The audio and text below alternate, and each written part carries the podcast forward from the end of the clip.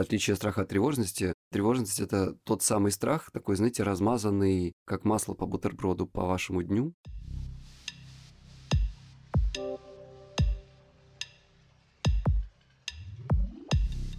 Всем привет! Это Толмачева Юля и подкаст «Реально». Тема сегодняшнего выпуска для меня невероятно актуальна, потому что я тревожный человек. Я потратила много лет на то, чтобы научиться распознавать тревогу, жить с ней и даже подружиться. Но до этого она буквально сводила меня с ума, и мне казалось, что из этого состояния не существует выхода. Из-за тревоги я буквально не могла действовать и мыслить ясно. И это рождало еще большее количество тревоги. Навязчивые мысли меня начали буквально пожирать физически. И наступил тревожный день сурка. Я знаю, что многие люди испытывают подобные ощущения, поэтому сегодня я на своем примере покажу вам, что наладить отношения с тревогой реально. Разбираться с этим мы будем с гостем этого выпуска, человеком, знающим о тревоге, но мне кажется, все. Психологом, ведущим подкастов «Чай с психологом» и «К тебе или ко мне», специалистом по страхам, паническим атакам, пищевым расстройствам и навязчивостям, автором книги «Как победить тревогу, страхи и панику» Егором Егоровым. Егор, скажи, пожалуйста, реально ли все-таки перестать тревожиться и начать жить? Ну, реально, конечно, конечно.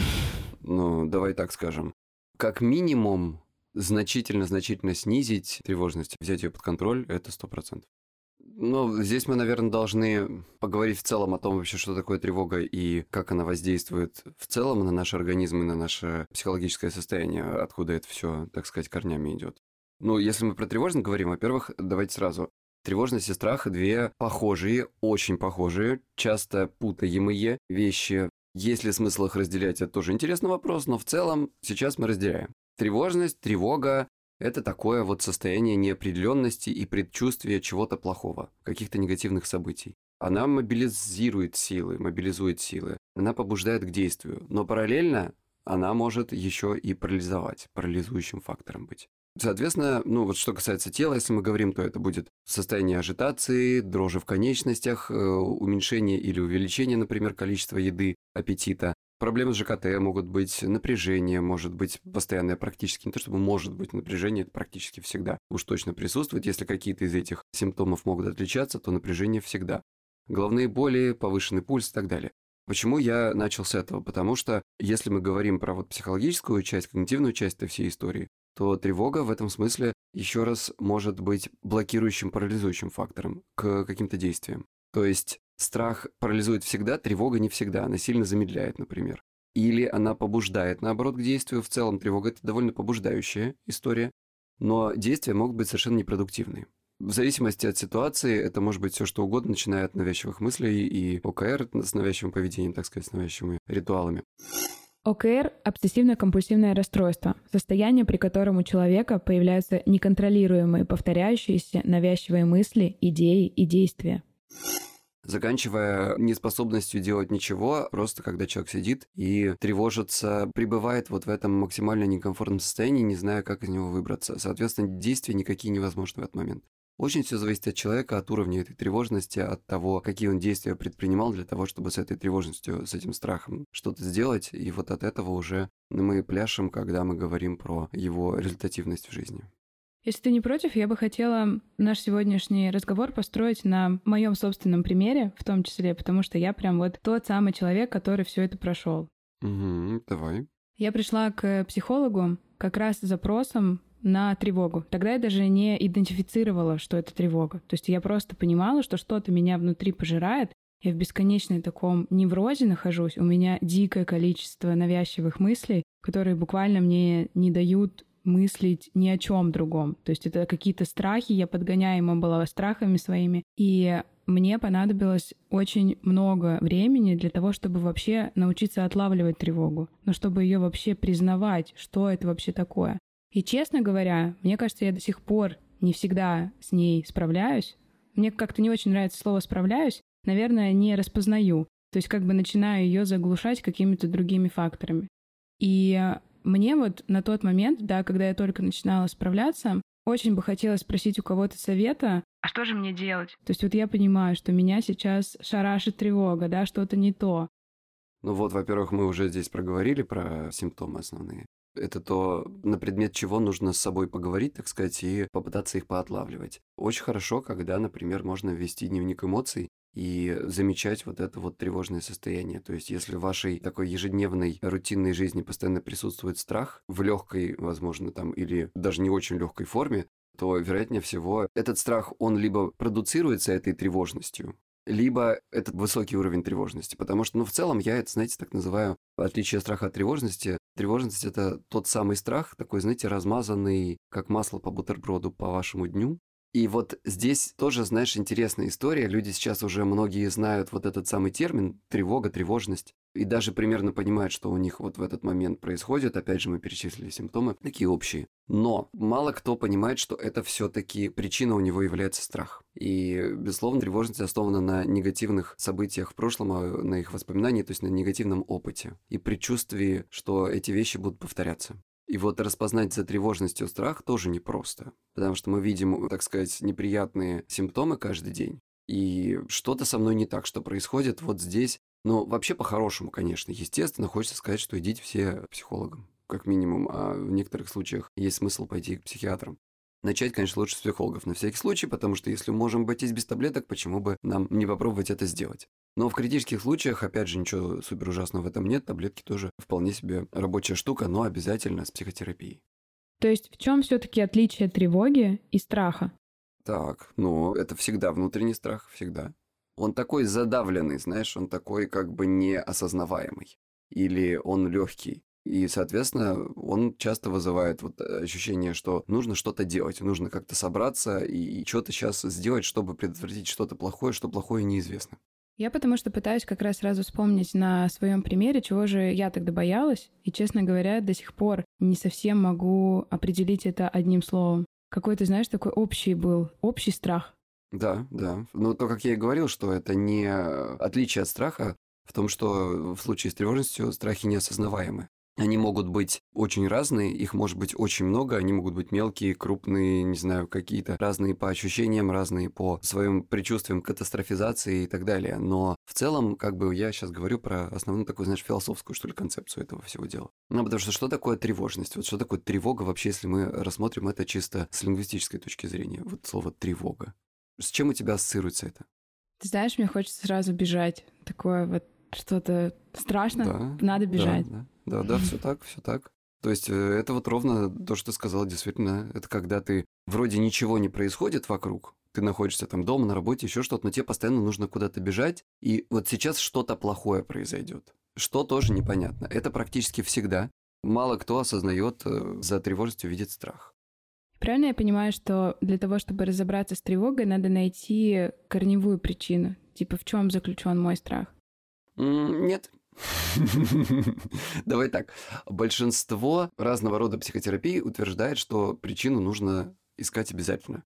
В нашем методе, он называется краткосрочная стратегическая терапия, мы говорим о том, что сама причина не является настолько необходимой для того, чтобы изменить что-то в ситуации, то есть вне зависимости от любой проблемы. Нам нужно было бы неплохо начать понимать, что это за страхи, то есть выводить их на более сознательный уровень. Но с каждым из этих страхов разобраться все равно не получится, имеется в виду в такой какой-то краткосрочной перспективе. Нужно научить нашего клиента делать так, чтобы он мог справляться с вот этими страхами, во-первых, отлавливать их, доставать их из тревожности и делать так, чтобы, ну знаешь, как вот у тебя из-под, не знаю, там на кухне из-под стола выползает маленький тараканчик, ты его берешь тапочком так шлеп и не ждешь, пока у тебя будет огромное наводнение из этих зараз.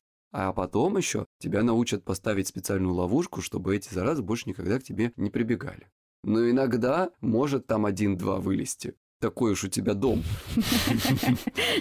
Но чем чаще ты, так сказать, очищаешь себя от этого всего, тем больше ты становишься, так сказать, тренированным человеком, тем больше твой дом очищается от э, этой заразы, и она через время либо практически вообще не проявляется, либо очень редко в адекватных случаях. Потому что, опять же, в тревоге есть большой плюс для нашей психики и для ее, так сказать, носителя. Хотя казалось бы, что вроде с чего вдруг. Она еще раз мобилизующая. Были, например, исследования интересные, я сейчас не вспомню авторов, можете, я думаю, их легко найти, насколько я помню, даже они были, может быть, даже в Википедии они были. Когда брали две группы, людей с тревожностью людей, соответственно, без этой самой тревожности, и давали решать им разного рода задачи. Вот те люди, которые были с тревожностью, лучше и быстрее решали такие мелкие задачки, когда нужно опять мобилизоваться быстро. А сложные задачи, они наоборот стопорились, тревога их стопорит. И, соответственно, люди без тревожности ровно наоборот. Реально. А бывают ли вообще люди без тревоги?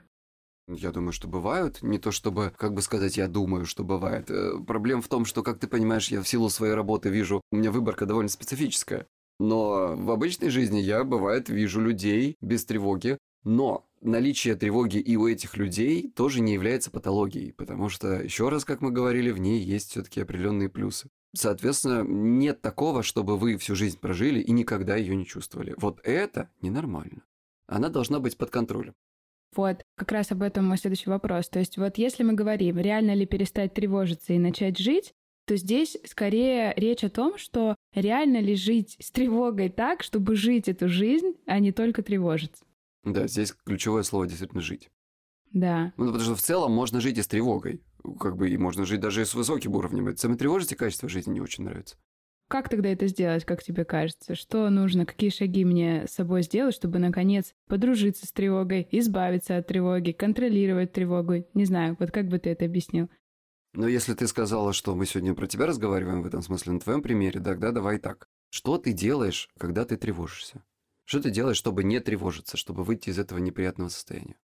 Во-первых, я избавилась от очень многих факторов в жизни, которые меня тревожили, которые доставляли мне такие ситуации, когда меня прям вот выводило. Ну, например, ушла с нелюбимой работы и пришла сейчас к тому, чем я занимаюсь, да, своими какими-то любимыми делами. Точно так же там с отношениями, например.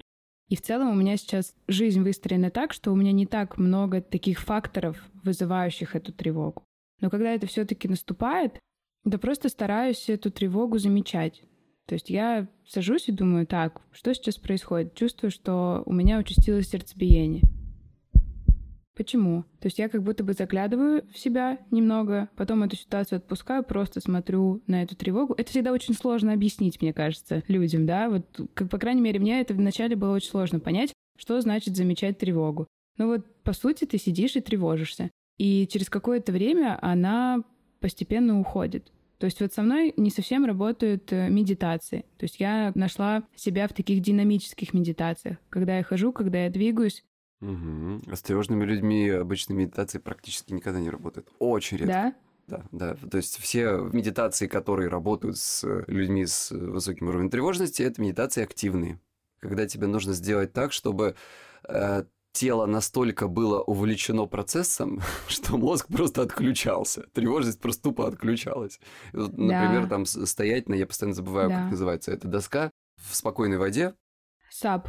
Да, точно, точно. Вот. И ты делаешь на нем какие-либо там, там, скажем, упражнения, да, в целом попробуй просто на нем тупо устоять.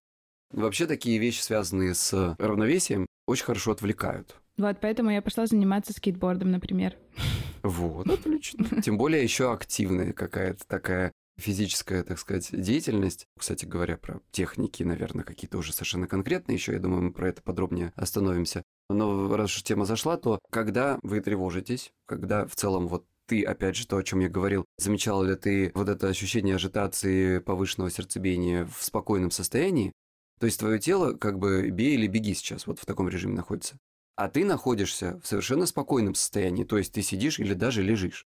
И возникает такой достаточно пугающий диссонанс, знаешь, и тревожность может быть в целом повышаться даже, например, еще из-за того, что ты просто чувствуешь, что твое тело неадекватно реагирует на ситуацию. В таком случае классная идея сделать так, чтобы оно, его реакцию ты изменить не можешь, но ты можешь сделать так, чтобы оно реагировало сейчас адекватно, ты можешь изменить ситуацию. Таким образом, если ты пойдешь заниматься там спортом, не знаю, станешь поприседаешь, что ты как минимум хотя бы в данной ситуации приведешь это самое тело, так сказать, в баланс с самим собой. То есть у тебя возникнет такая конгруентность э, симптоматики. Конгруентность — это открытое выражение своих чувств, когда мысли и действия человека полностью совпадают.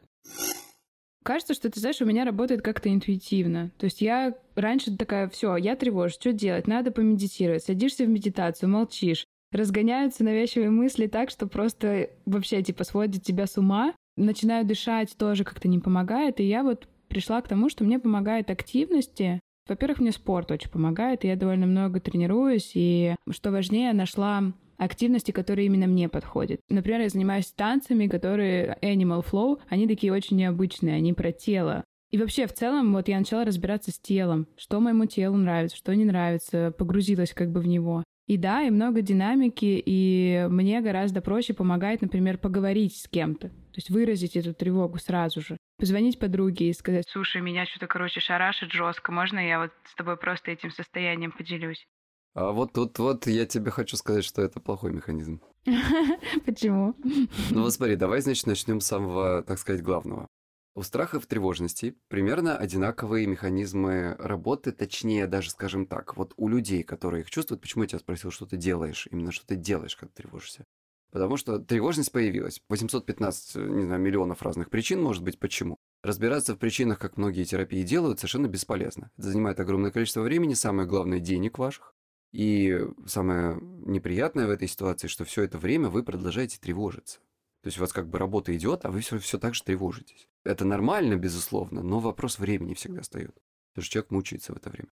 Значит, говоря про предпринятые попытки решения, у нас в нашем методе так называется, когда вы делаете что-то, чтобы облегчить свою ситуацию или избавиться от тревожности. Они у тревожности и страха, как я уже говорил, примерно одинаковые. Первое – это избегание, отвлечение или игнорирование. И вот здесь ты делаешь все очень правильно. Ты не отвлекаешься, не игнорируешь свои страхи, ты их как бы прочувствуешь, ты их замечаешь и сидишь и тревожишься. То есть ты так для себя это интуитивно поняла, но у нас есть буквально конкретные техники, как это делать, которые я даю своим клиентам по расписанию этим заниматься. То есть не избегать этого страха, а стараться думать о нем. Вот что я сейчас боюсь, что сейчас может самое страшное случиться. Тебя, как бы, скажем так, откуда-то сзади, снизу, не знаю, тебе с черепной коробки стучат и говорят, Тут, короче, плохая история, в общем. Давай ты на нее посмотришь. Большинство людей такие, нет-нет-нет-нет, все этого не будет, даже не хочу об этом думать, никто не умрет, ничего плохого не случится, не уволят меня с работы, или даже если... Нет, вообще, даже не хочу об этом думать, все. Просто надо дела делать, сейчас не до этого и так далее. И вот эти мысли постоянно выбрасываются. Некоторые люди настолько привыкают к этой деятельности, что это происходит уже неосознанно. И здесь возникает вот эта вот неосознанная тревожность, которую ты даже не знаешь почему что-то не так, нужно куда-то бежать и вот так далее. То есть, когда мы начинаем пытаться, так, садимся, ладно, значит, я сейчас потрачу специальное время на то, чтобы прояснить свою тревожность. И ты задаешь себе вопрос, даже если вы думаете, что вот сейчас вот вы вообще не знаете, что может случиться, попробуйте себе представить, что сейчас может случиться. Вот прям вот в эту минуту, не знаю, сегодня, завтра, послезавтра. Это может быть даже какие-то такие парадоксальные вещи, совершенно неочевидные, нелогичные, но это может быть причина вашей тревоги, страхи иррациональны. Значит, дальше. Второй момент, второй способ ППР вот этого предпринятой попытки решения – это разговоры о проблеме. Самый распространенный. И вот это тоже делаешь ты. А еще третий есть – запрос о помощи.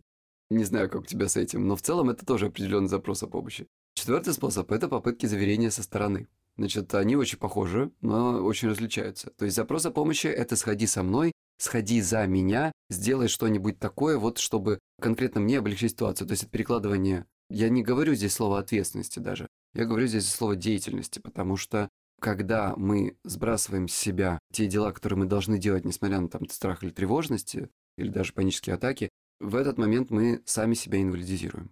И плюс, как бы параллельно бессознательно мы даем себе установку о том, что я не справляюсь сам. Мне нужен кто-то, или там какая-то служба, или там, не знаю, доставка еды, чтобы быть не то чтобы полноценным, чтобы закрывать минимальные какие-то потребности организма, тела и жизни. Значит, э, попытки найти заверение со стороны, здесь речь идет о чем? О том, что, ну, погуглить, что там происходит, чтобы подстелить себе соломку. С одной стороны, это логично, если только это не переходит в какие-то навязчивые уже такие состояния, и э, ты постоянно навязчиво ищешь способы удостовериться в том, что все будет хорошо. Не идешь на свидание, потому что беспокоишься и тревожишься насчет того, что тебя... Как бы, ну там, даже не то, чтобы это часто люди не понимают, почему они не идут. Никто не хочет себе признаться, что это страшно, потому что оно вроде как бы не страшно, но что ты теряешь, у тебя получается такая тревожность. Например, многие не идут из-за того, что они не хотят переживать тревожность перед свиданием. В общем, там много разных вариантов, если мы про эту часть говорим. Ну, в общем, в целом, попытка вот, знаете, я пойду только тогда, когда я буду уверен, уверена, что все будет хорошо. Разговор о проблеме – это мы когда говорим о том, что поделиться. Вот твой конкретный случай. Как ты заметила, это помогает. Ты знаешь, на самом деле я делаю так не очень часто, но вот захотелось вспомнить этот способ. Может быть, потому что он как раз такой несколько противоречивый. Угу, именно. Вот недавно у меня было публичное выступление, и я что-то жутко растревожилась перед ним, несмотря на то, что вроде все подготовила, я знаю, что у меня есть страх, связанный с этим.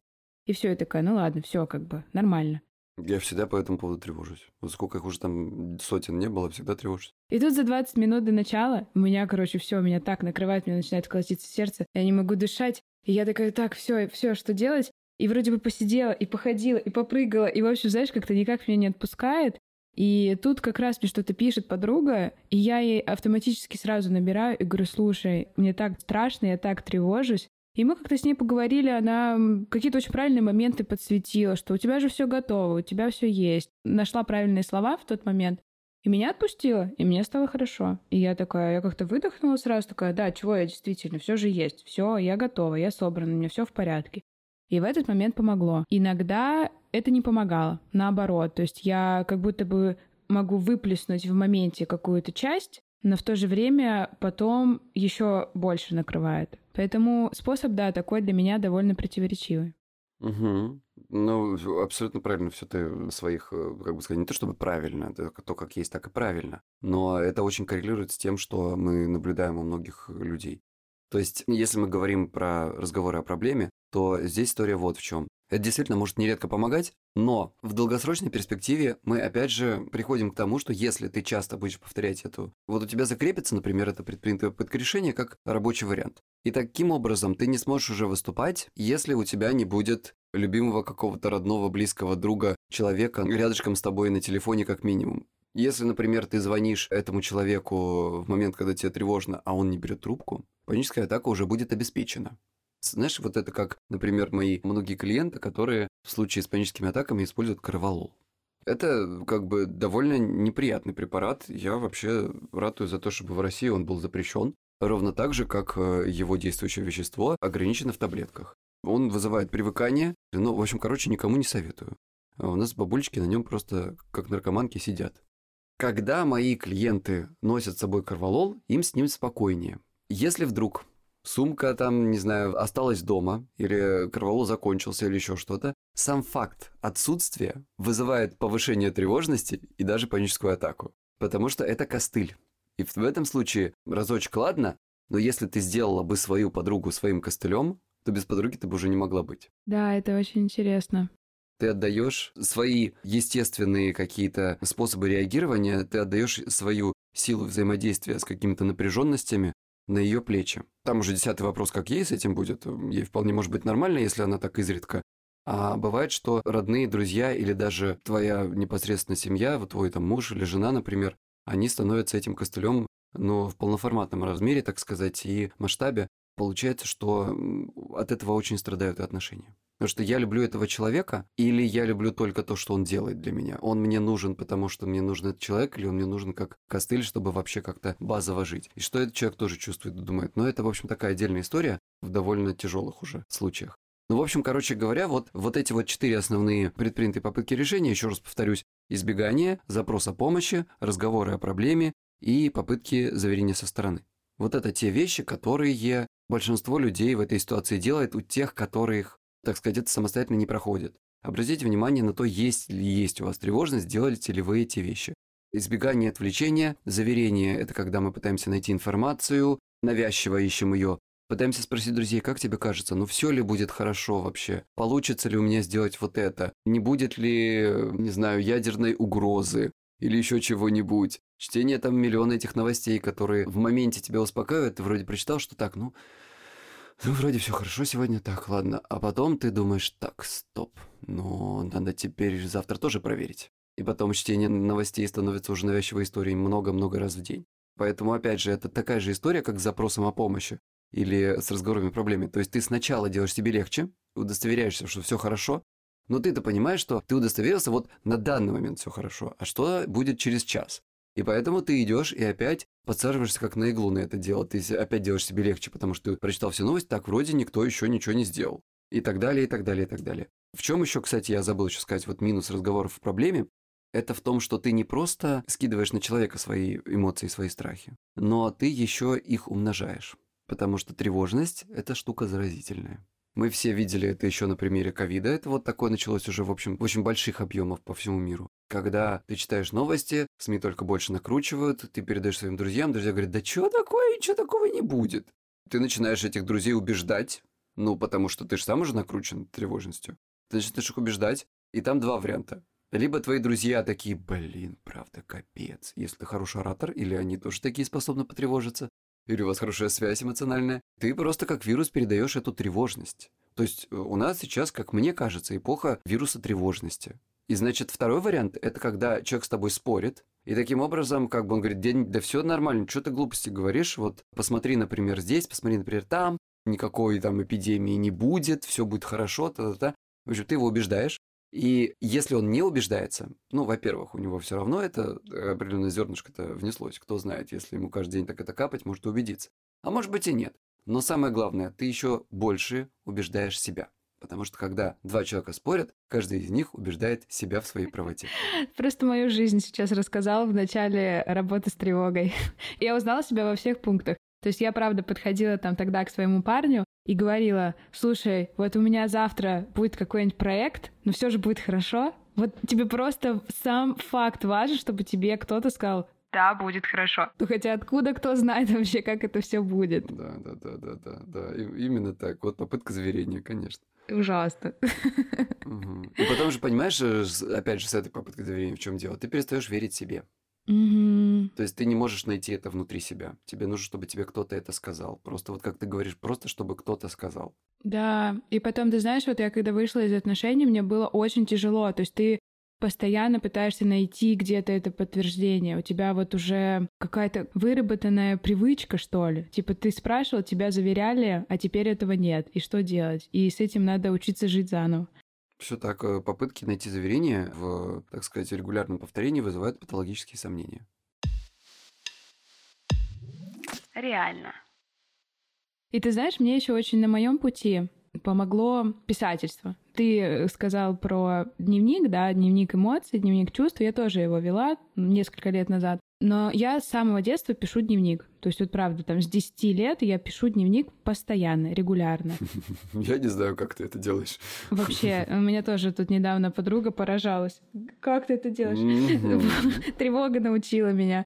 Сейчас я в этом нахожу огромное преимущество, потому что вот это мой способ справляться. И руки, по сути, у меня есть всегда, и писать я могу всегда, и это мгновенно помогает мне с тревогой как-то соединиться.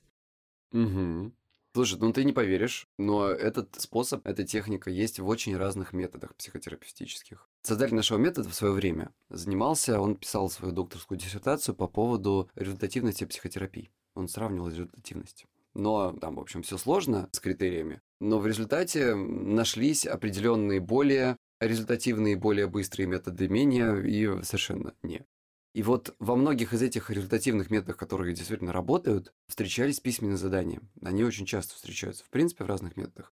Но вот если мы говорим про тревожность, про страх, то выписывать вот эти страхи, выписывать эту самую тревожность, это один из очень действенных методов. Более того, он даже может помогать в случае у тяжелых пациентов, например, если мы говорим про психиатрических больных, то даже в случае с навязчивыми мыслями, голосами и так далее, голоса порой могут становиться добрее или пропадать на время, вот когда ты их выписываешь. Есть такое задание, выписывать эти голоса иногда. Ну, в общем, короче говоря, а, это помогает абсолютно и здоровым и людям, так сказать, с большим количеством проблем. Разница с дневником заключается в том, что дневник бывает, что перечитывают. Все вот эти страхи и тревоги перечитывать нельзя. Их нужно уничтожать. Mm.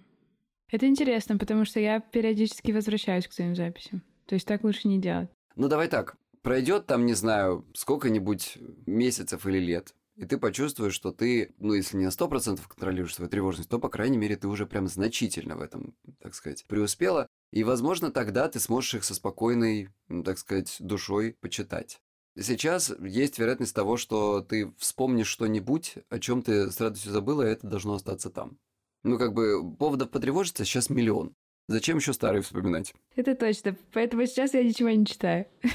Ну да. То есть, плюс ко всему, у многих моих клиентов есть такой, знаешь, они находят какой-то определенный дополнительный эффект позитивный в способе уничтожения. Кто-то рвет, кто-то сжигает, даже если люди вот верят, не верят в какие-то, так сказать, магические всякие методы, я, например, не верю совершенно в все эти вещи, но тем не менее, ритуальность почему-то для нашей психики, для нашего мозга, не знаю, важна. И вот э, многие находят еще дополнительный эффект в этих ритуалах. Мы с тобой довольно много говорим сейчас о навязчивых мыслях. Можешь для слушателей рассказать, что это такое? Да, собственно, здесь все понятно из названия. Давай так, мы не говорим сейчас про клинические диагнозы, но в целом, вот, чтобы было понятно, то есть это мысли, которые крутятся, как мошки летают у вас, вот, так сказать, в черепной коробке. Они регулярно повторяются, вы делаете определенные мыслительные действия для того, чтобы они как-то пропали или ваша тревога снизилась, этот страх снизился, либо многие даже могут делать уже совершенно конкретные действия. Тогда это называется ОКР, обсессивно-компульсивное расстройство. Соответственно, обсессии – это навязчивости, навязчивые мысли, Компульсия – это навязчивые движения, действия или какие-то ритуалы, как мы их называем. Для того, чтобы, например, уменьшить тревожность или там состояние небезопасности в плане там болезни и вообще какой-то небезопасности в целом, люди могут э, заниматься разными вещами от 15 э, раз уборки в день с хлоркой до, не знаю, разных странных ритуалов, или не то чтобы странных, но странных для людей со стороны, которые с этим никогда не связаны были, Постучать по дереву, между прочим, это форма ОКР такая, можно сказать, если вы регулярно это делаете. есть разные варианты, когда, например, тебе приходит мысль какая-то о том, что случится что-то плохое. Кстати говоря, такая довольно абстрактная мысль бывает иногда. Что-то сейчас будет, и нужно что-то сделать, чтобы этого избежать, чтобы это предотвратить. И иногда это выходит на уровень парадоксальных действий, когда люди делают странные вещи. Вот из серии там, ну мы не верим в какую-то магию, но стучим по дереву. Мы, например, э, должны каким-то определенным образом поставить пузыречки на своем столике в ванной. Мы должны три раза покрутиться и правильно себе улыбнуться в зеркало. Мы должны, например, выйти на улицу, и если мы будем ходить только там по красной плитке, тогда все будет хорошо. А если мы случайно ступили на белую,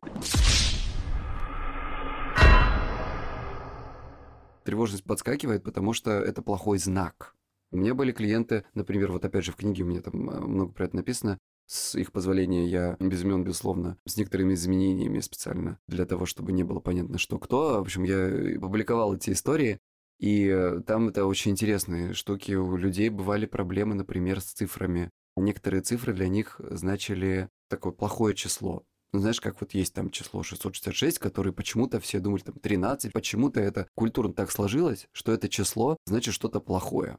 И вот э, есть люди, которые могут точно так же или конкретно этих чисел бояться, опасаться, или каких-то других, которые именно для них что-то значат, которые там, например, во столько-то лет или через столько-то, не знаю, дней случится что-то плохое, поэтому я буду избегать это число, или потому что, когда я его вижу, у меня повышается тревожность, мне напоминает это число о тех страхах, которые вот я стараюсь избегать.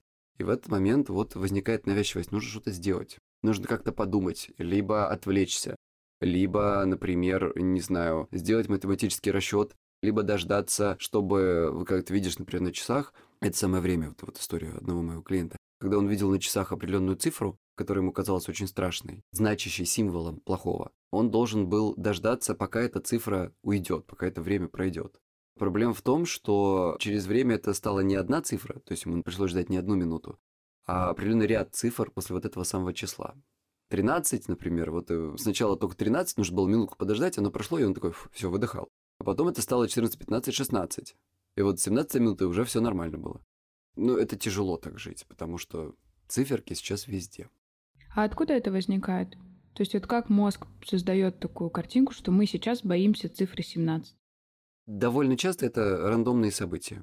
Так происходит, у нас нет какого-то специального опыта или больших таких проверенных исследований, которые бы этим занимались, причинностью этого. Вот смотри, есть еще такая более интересная штука, которая очень похожа, но это разновидность. Когда, например, навязчивая мысль заключается в том, что однажды тебе в голову приходит очень странная идея. Нам вообще в голову, всем людям, очень часто приходят в голову странные идеи. Иногда они бывают сильно странные, иногда не очень, и мы думаем, да фигня какая-то, что, глупость как эта мысль в голову пришла. И мы идем дальше. Иногда эта мысль защелкивается.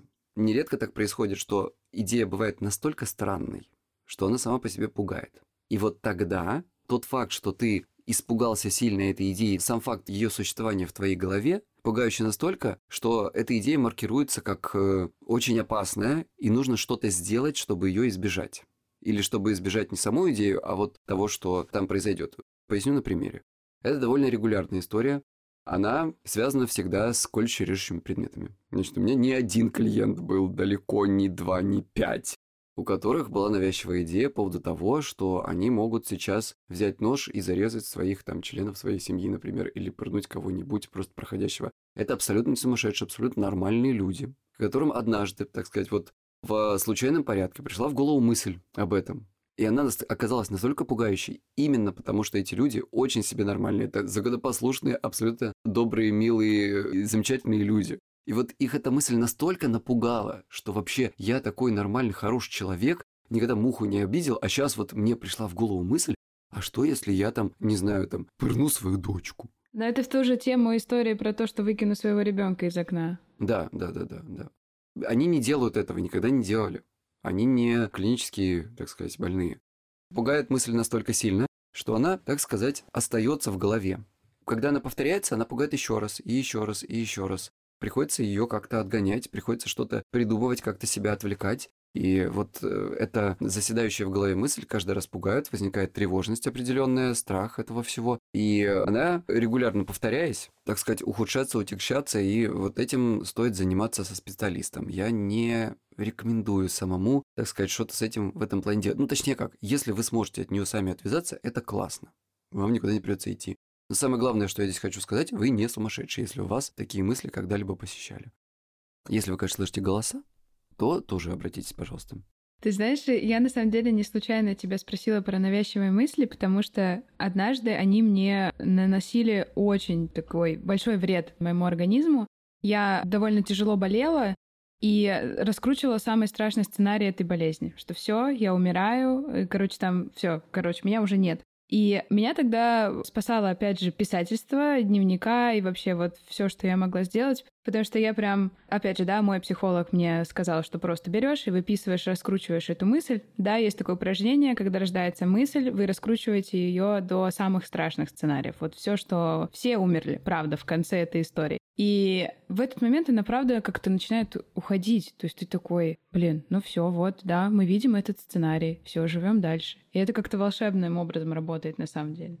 А потом, ты знаешь, мне как-то однажды тоже психолог моя подсветила, что навязчивые мысли, они на самом деле приходят в тот момент, когда я сбиваюсь со своего курса. То есть вот у меня есть какое-то направление движения, я понимаю, чего я хочу, и когда голова вот охватывается, как ты сказала, этими мошками из навязчивых мыслей, что-то, значит, идет не туда. И сейчас вообще в целом и тревога, и навязчивые мысли, они всегда ведут со мной такой диалог. Когда у меня все складывается так, как мне хочется, так как я хотела бы жить, да, там, на пути к моим каким-то целям, то я не чувствую ни особой тревоги, ну, только вот за исключением редких случаев, типа там перед выступлением, например.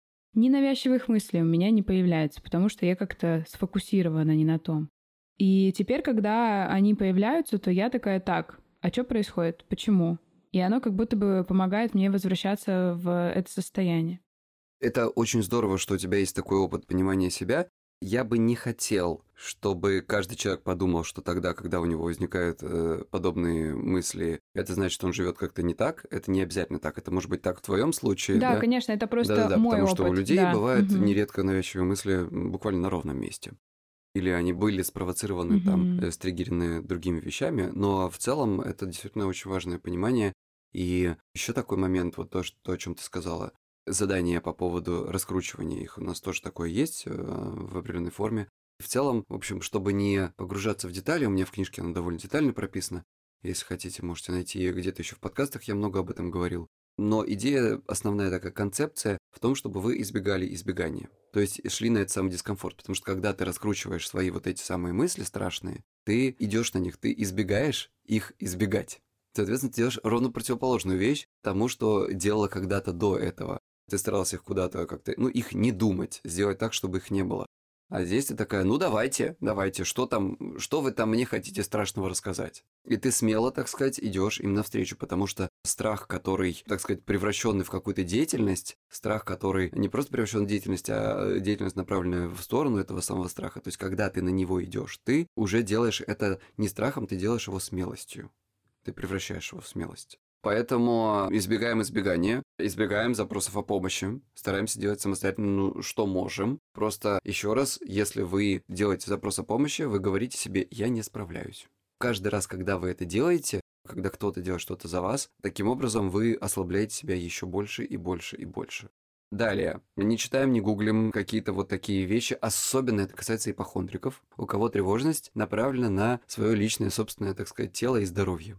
Там гуглить просто, ну, критически нельзя, ни в коем случае, потому что, опять же, ожидается вот этот вот механизм, о котором мы с тобой выше говорили. Когда сначала ты на секундочку себя успокаиваешь, потому что, так, ну вот эти вот мои симптомы, вроде ничего ужасного, но мы все знаем, что все дороги в гугле идут либо к раку, либо к чему-нибудь еще страшному, что конкретно ты себе найдешь, что у людей у всех очень разные вещи. Кто-то боится инфаркта, а кто-то боится рака. Поэтому как бы вы рискуете, точнее не рискуете, а с 99,9% вероятности вы себе наживете новую симптоматику и придумаете новую болезнь.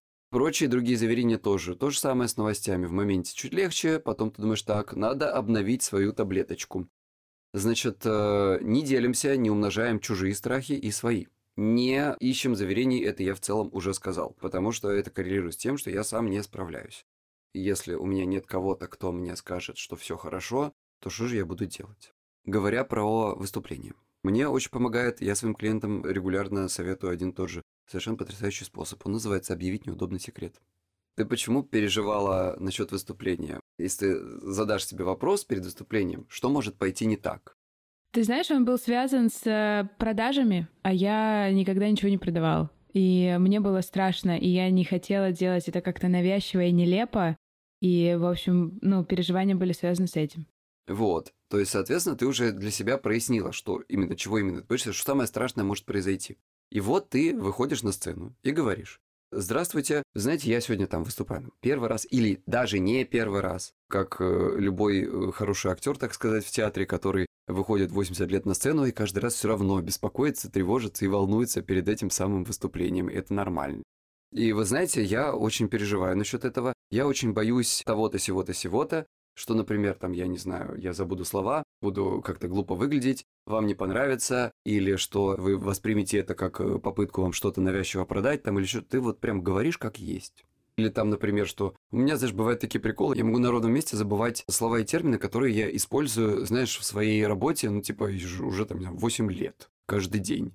И они вот просто тоже, опять же, в рандомном порядке могут в определенный момент взять и выскочить.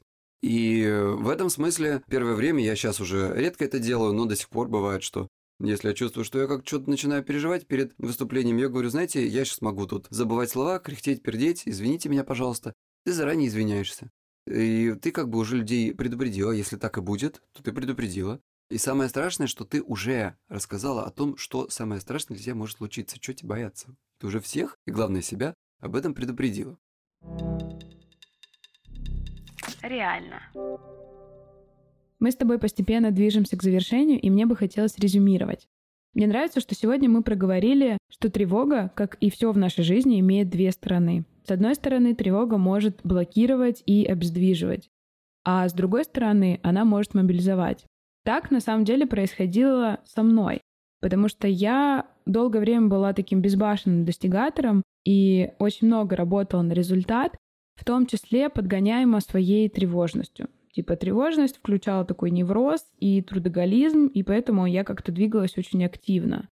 Сейчас я ищу баланс того, чтобы двигаться уверенно, но в то же время без такой дикой погони и невроза. А еще хочется очень жить в ладу со своей тревогой. И знаешь, у меня возник вопрос. Какая все-таки жизнь нужна? Нужна ли нам такая жизнь без тревоги? Никогда не тревожиться не получится. Ни у кого. Ни у одного человека еще так не получалось. В общем, должно быть так, чтобы тревожность возникала только тогда, когда она действительно нужна, она мобилизовывала ваши силы и уходила тогда, когда она уже не нужна. Это, ну, идеальный вариант, ничего в этом мире идеального нет, но если мы можем сделать так, чтобы та тревожность, которая вдруг почему-то осталась с нами, а не ушла, или та, которая проявляется более мощно и сильно, чем нам до того хотелось. Если она начинает мешать, то мы могли бы с ней что-то сделать. Вот это вполне стопроцентно реальный вариант, и к этому, мне кажется, и нужно стремиться. Спасибо тебе большое. Мне было очень полезно и интересно, и свои какие-то разобрала собственные моменты, связанные с тревогой. Спасибо тебе большое. Спасибо большое. Спасибо, что позвала. Ну что ж, друзья, это был последний выпуск реально в этом году. И сегодня мы с вами живем в условиях неопределенности. А это всегда про тревогу. И я надеюсь, что этот выпуск поможет вам не демонизировать тревогу и страхи в вашей жизни, а посмотреть на них под другим углом. Подружиться со своей тревогой и навязчивыми мыслями абсолютно реально. Это я вам говорю как человек, прошедший этот самый путь. И пусть тревога мобилизует и помогает вам двигаться дальше. Используйте эту энергию правильно. Я желаю вам в новом году поверить в то, что все правда реально, а все остальное — это просто препятствие на нашем пути. А с вами была Толмачева Юля и подкаст «Реально». Буду рада вашему подарку в виде звездочек и отзывов на всех площадках. А еще приходите ко мне в Инстаграм собачка Джу Толм. Давайте держаться вместе. С наступающим вас Новым годом! Услышимся! Возможно, все.